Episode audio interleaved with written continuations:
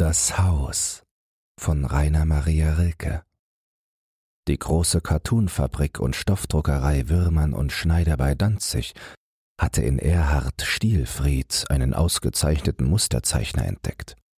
Er war noch ein junger Mensch, am Anfang der dreißig etwa, und im Laufe der Zeit ergab sich, dass er der Firma unentbehrlich geworden war. Damit sein großes Talent sich aber ganz durchsetzen könne, war es notwendig, dass er seine Kenntnisse sowohl nach der künstlerischen wie nach der technischen Seite vervollkommne. Er sollte ein Jahr auf der Kunstgewerbeschule in München verbringen und ein zweites Jahr dazu benutzen, die größeren Fabriken seines Fachs in Paris, Wien und Berlin genau kennenzulernen. Kurz nachdem er geheiratet hatte, machte ihm die Firma diesen Vorschlag. Es war natürlich nicht daran zu denken, die Frau mitzunehmen, und deshalb wurde Erhard der Entschluss schwer. Aber schließlich, es hing sein Fortkommen davon ab, und seine junge Frau selbst riet ihm dazu. So erwartete er noch sein erstes Kind, und nachdem die Geburt eines Buben glücklich vorüber war, reiste er ab. Jetzt ist er auf der Rückreise. Er sitzt dritter Klasse in einem bequemen Zuge und fährt schon hinter Berlin. Eigentümlich ist ihm zumut. Eine zitternde Aufregung erfüllt ihn bis in die Fingerspitzen. Plötzliche Fröhlichkeiten überkommen ihn und vergehen wieder. Die Mitfahrenden sehen ihn an. Er nimmt irgendeine Zeitung, schaut hinein und denkt. Wie das vergangen ist. Zwei Jahre, man möchte es nicht glauben. Nun ja, das war eben die Arbeit. Die macht die Zeit so unkenntlich. Und gearbeitet hat er, seine Chefs werden staunen. Er hat nur kurz von seinen Erfolgen berichtet, die größten Überraschungen bringt er selbst. Das Modell zu der neuen Farbenpresse zum Beispiel. Wie seltsam. Eigentlich hat er den Erfinder entdeckt. Ein armer Teufel, der dasaß mit seiner Erfindung und nicht aus und ein wusste. Jetzt wird sie ausgeführt, patentiert, man wird sich darum reißen und der sie erfunden hat, ein gewisser Sellier. Ja, wo war das doch? In Paris, richtig, in Paris. Das klingt jetzt schon wieder ganz fremd für Erhard. Seine Frau hat ihm neulich geschrieben. Du hast jetzt die Welt gesehen. Die Welt? Eigentlich hatte er in allen Städten nur das Seine gesucht, wie einer, der in ein dunkles Zimmer geht, um einen bestimmten Gegenstand zu holen. Von der Welt wusste er nicht eben viel, aber das war ja auch gleichgültig zunächst. Später konnte man ja einmal eine Reise machen, gemeinsam, eine Vergnügungsreise, bis das Kind größer sein wird. Ja, das Kind, wie es wohl aussehen mag, was für ein Gesicht. Er hat es ja nur gesehen, als es eben zur Welt kam. Und so kleine Kinder haben doch eigentlich kein Gesicht. Ob es ihm ähnlich sieht oder ihr. Und dann denkt er an seine Frau. Eine unendliche Wärme durchströmt ihn. Nichts Überschwängliches, einfach Wärme. Sie war etwas blass damals, aber das war ja nach dem Kind. Und dann würde man jetzt ja auch besser leben. Man konnte zweimal in der Woche Braten haben, vielleicht auch das Klavier anschaffen, nicht gleich, aber mit der Zeit, etwa zu Weihnachten. Da steht der Zug. Leute laufen hin und her. Rufe, aussteigen, aussteigen. Die Türen schlagen auf, kalte Luft drängt ins Coupé. Die Gepäckträger erscheinen in ihren lichten Leinwandjacken. Er zögert noch. Da hört er jemanden sagen, So, nu sitzen wir feste. Er erschrickt. Verzeihen Sie? bittet er. Nun, antwortet jemand ärgerlich. Der Anschluss ist davon. Jetzt können wir sehen, wie wir weiterkommen. Er steht schon draußen. Er sucht den Stationsvorstand. Durch eine Menge Leute stößt er sich rücksichtslos durch zu ihm. Ich muss weiterfahren, gleich, ruft er außer sich. Aber meine Herren, sagt der Vorstand gleichgültig zu ihm und zu den anderen, ich kann es nicht ändern. Ihr Zug hat zwanzig Minuten Verspätung gehabt der nach Danzig musste abgehen. Ich kann mir nicht die Geleise verstellen. Aber es muss doch eine Möglichkeit geben. Der Vorstand wendet sich an Erhard. Beruhigen Sie sich. Es ist zwei. Um sieben geht der Kurierzug. Also in fünf Stunden. Wohin fahren Sie? Der Beamte hat sich schon zu jemand anderem gewendet. Erhard steht mit seiner Tasche auf dem Bahnsteig, der sich langsam leert. Plötzlich fällt ihm ein, aber wo sind wir denn eigentlich? Er liest groß gerade über sich Miltau. Das ist ja zwei Stunden mit der Bahn von Danzig, also mit Wagen etwa fünf. Er ist entschlossen, einen Wagen zu nehmen. Er fragt einen Bahndiener, der verdrossen. Ja, da müssen Sie schon in die Stadt gehen. Hier gibt's nichts. Ist die Stadt weit? Nein. Erhard macht ein paar Schritte, aber dann kommt ihm das lächerlich vor. Was dieser Wagen kosten wird und dann so anzukommen. Und wozu das alles? Sind denn fünf Stunden wirklich ein solcher Gegenstand? Er lächelt. Ich darf mich nicht aufregen, sagt er sich. Es ist ja eine Kleinigkeit. Ich bin ja sozusagen schon da, im Vorzimmer. So tritt er in die Restauration. Er bestellt einen Cognac. Es friert ihn. Dann sitzt er da wie einer, der etwas tun wollte und vergessen hat, was. Endlich fällt es ihm ein. Denken. Natürlich. Wie früher. Und er versucht, seine Frau, sein Bub, fast zweieinhalb Jahre. Mit zweieinhalb Jahren, ob da die Kinder schon sprechen. Aber nein, es geht mit dem Denken nicht. Es ist anders als im Zug, wo sich alles bewegte. Hier steht alles in dieser langweiligen Restauration, steht und verstaubt. Und die Gedanken stehen auch. Aber er hat doch oft auf solchen Bahnhöfen warten müssen. Solchen?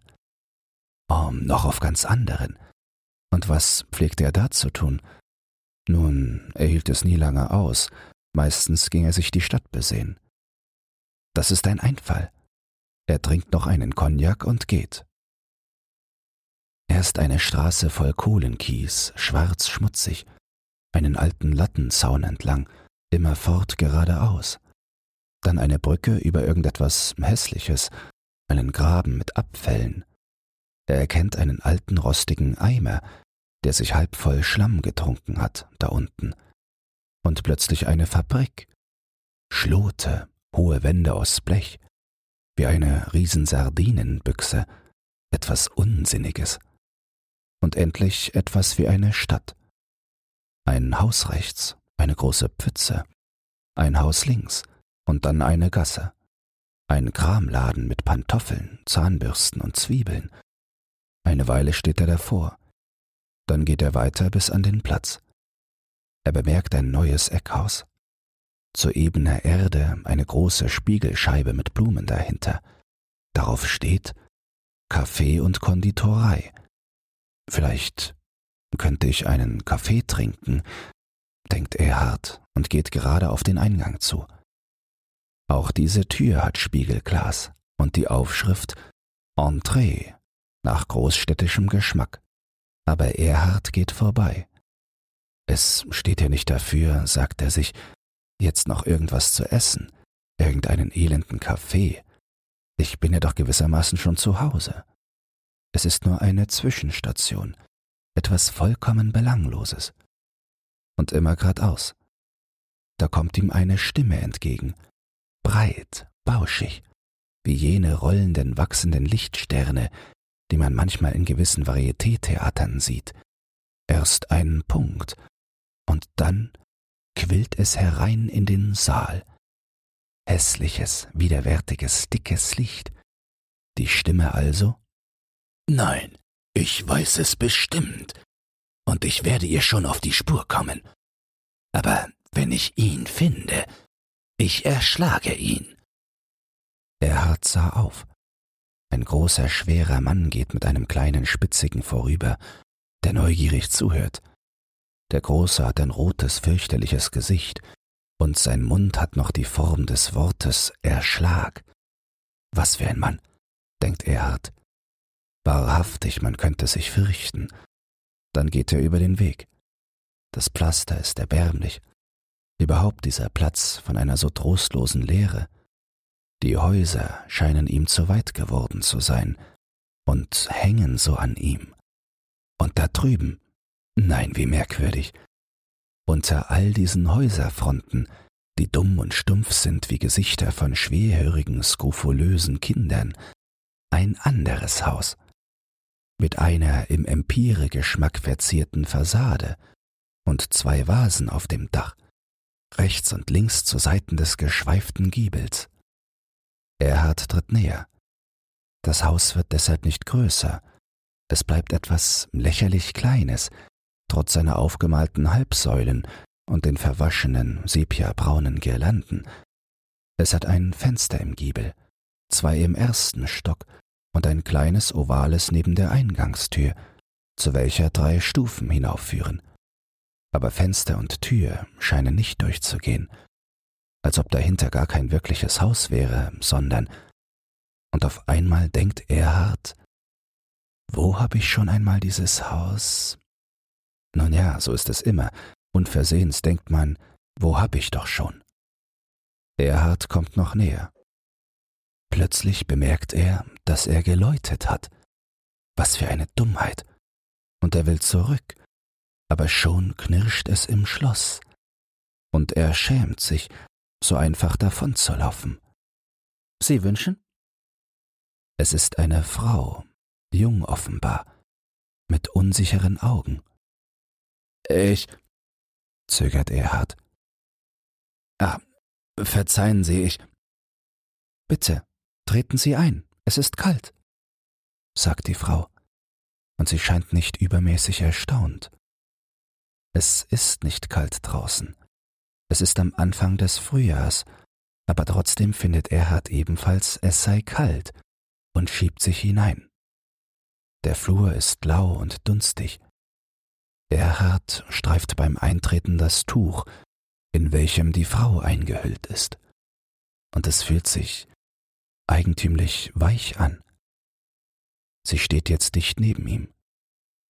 Hier hinauf, sagt sie und geht eine schmale, knarrende Treppe voran. Eine Stube. Dämmerung von zerflossenem Rot. Wahrscheinlich sind die Fenstervorhänge von rotem Tüll. Oder brennt irgendwo eine verhüllte Lampe? Setzen Sie sich, sagt die Frau. Sie hat das weiche Tuch abgeworfen und klettet ein Fell, das über einem Sofa liegt. Ihre Arme sind nackt, ihr Kleid ist lose, allen Bewegungen willig. Und die Stimme ist wie das Kleid. Erhard schaut ihr zu. Plötzlich besinnt er sich. Verzeihen Sie, sagt er in seiner verlegen höflichen Art, ich dringe hier ein. Sie lacht und setzt sich tief in das Fell, das sich bauscht. Ich, zögert er hart, immer unsicherer. Ich sehe das Haus. Es ist sehr eigentümlich, dieses Haus. Sie sitzt und lacht, Falten laufen ihren Beinen entlang und verschwinden wieder. Macht das das Licht? Das Haus, versucht Erhard. Es ist wohl ein altes Haus. Sie lacht, während sie sagt, ja, ein altes Haus. Aber warum sitzen Sie nicht? Hier. Und sie zieht einen niedrigen Stuhl, auch mit Fell, zu sich her. Erhard legt wie in Gedanken seinen Hut fort und setzt sich. Sie sind fremd? Ja, erwidert Erhard. Ich bin sozusagen, mich hat nur das Haus. Und wieder verwirrt er sich. Er fühlt in diesem Zimmer, schmeichelt alles. Die Kissen schmiegen sich ihm an den Rücken, und in den Handflächen fühlt er das Fell, wie Katzenzungen, die ihn leise lecken. Plötzlich lehnt die Frau sich zurück, legt die Arme hinter den Kopf, breit wie ein Kissen, und fragt in anderem Ton, wie lange ist es her, seit wir uns damals gesehen haben? Erhard versteht nicht. Was? macht er. Nun, es war doch in Berlin, bei Kroll. Erhard wird ganz ruhig. Nein, sagt er. Sie irren wohl. Ich bin Erhard Stielfried, Musterzeichner. Und er hat die Absicht zu gehen. Sie scheint ihn gar nicht gehört zu haben, aber da wirft sie sich plötzlich nach vorn und lacht. In München war es. Er hat versucht, wieder aufzustehen, aber ihr Lachen macht ihn schwindlig. In München. Und du tust, als wüsstest du von nichts. Auf der Oktoberwiese. Nein, wehrt Erhard nochmals unsicher. Sie irren wohl. Ich. Und in demselben Augenblick fällt ihm ein Mädchen ein. Vor anderthalb Jahren. In München. Ja. Ja, in München. Eine Nacht. Die einzige Nacht in diesen zwei Jahren. Er musste damals etwas zu viel getrunken haben, und das Mädchen, und mit einem Male weiß er alles. Freilich, das Mädchen war, so scheint es ihm, schmal, schmächtig, etwas blass. Und diese? Er macht den Versuch, sie zu betrachten. Sie hat nur auf diesen Blick gelauert. Sie fängt ihn auf, spielt mit ihm, lässt ihn fallen in ihren Schoß, hebt ihn in ihr Haar, das sich unversehens löst. Dabei spricht sie in einem fort, lauter kleine, kurze, gleichsam runde Worte, nennt ihn du und noch mit einem anderen, irgendwie klebrigen Namen, den er hasst. Und es wird ihm ganz klar. Nein, jenes Mädchen ist es nicht, gewiss nicht. Und das Mädchen, das er nur einmal in jener Nacht in München gesehen hat, steht im Geiste deutlich vor ihm, blass, schmal, und entschlossen steht er auf. Aber da fällt ihm ein, woher weiß aber diese davon? Und gleich darauf beruhigt er sich. Sie weiß nicht, sie versucht eben. Und er sagt, Übrigens, ich eile zum Zuge, ich reise nämlich. Er sagt das fast grob. Ihm fällt ein, was ihm bevorsteht, und Sehnsucht überkommt ihn und Glück. Was für ein Erlebnis, wie dumm, denkt er und holt seinen Hut. Aber es ist ja nur eine Episode, etwas vollkommen Belangloses. Sie sind Musterzeichner? fragt sie mit einer anderen, dritten Stimme und steht neben ihm. Er bejaht. Oh, oh, warten Sie nur einen Augenblick, bittet sie liebenswürdig. Sie sind also Sachverständiger. Ich möchte Ihnen gern einen Stoff zeigen, ob man ihn färben könnte, wegen des Dessins. Wollen Sie mir raten? Erhard stellt seinen Hut wieder nieder. Gerne, sagt er geschäftlich. Ich habe ja wohl noch einen Augenblick Zeit. Und sie verschwindet durch eine kleine Tapetentür, die hinter ihr leise wieder aufgeht. Erhard schaut auf die Uhr. Erst fünf, noch zwei Stunden.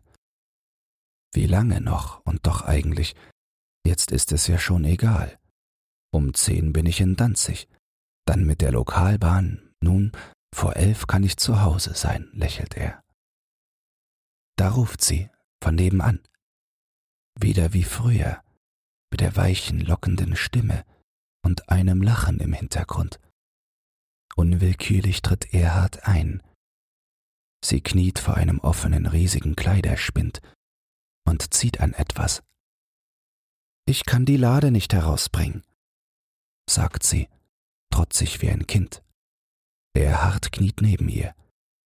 Er fühlt die spielende Kraft, die ihre Arme spannt. Aus den Kleidern, die oben im Spind hängen, qualmt Schwüle wie aus Jasminbüschen.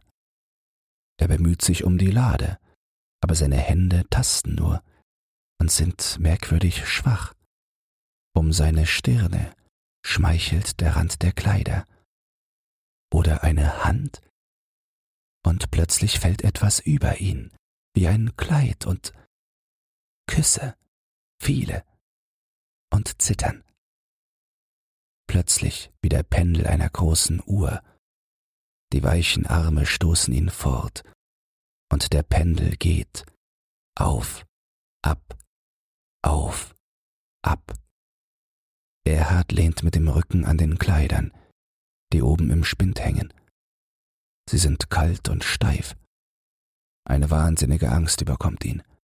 Ich muss ja weiter, denkt er, und hört den Pendel lauter. Und er glaubt zu gehen, zu laufen.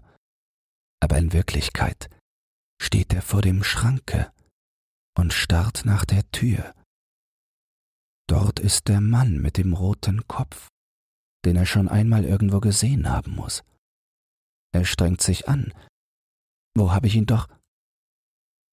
Oho, der Mann glaubt wohl zu sprechen. Er bewegt so den Mund. Aber er irrt sich. Es ist totenstill. Erhard kann es beschwören, totenstill. Und gleich darauf weiß er, jetzt muss man sterben. Natürlich. Es ist ja auch weiter nicht von Bedeutung. Das ist ja nur eine Zwischenstation, ein, ein Schrei, hell, schrecklich stört ihn. Aha, denkt er, jetzt hat er sie erschlagen. Wen? Das zu überlegen fehlt ihm Zeit, denn der große Mann schwillt. Tür, Wand, alles.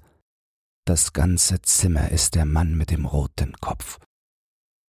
Wieder Angst. Eine Sekunde, nur eine Sekunde. Dann ist der Mann wieder kleiner, verhältnismäßig. Und das wirkt ungemein beruhigend. Allerdings, er hebt einen Gegenstand. Ein Fall. Tief, tief. Und Sterne. Millionen Sterne. Aber langsam. Fernher wieder ein Gedanke. Ja, sogar ein Gespräch.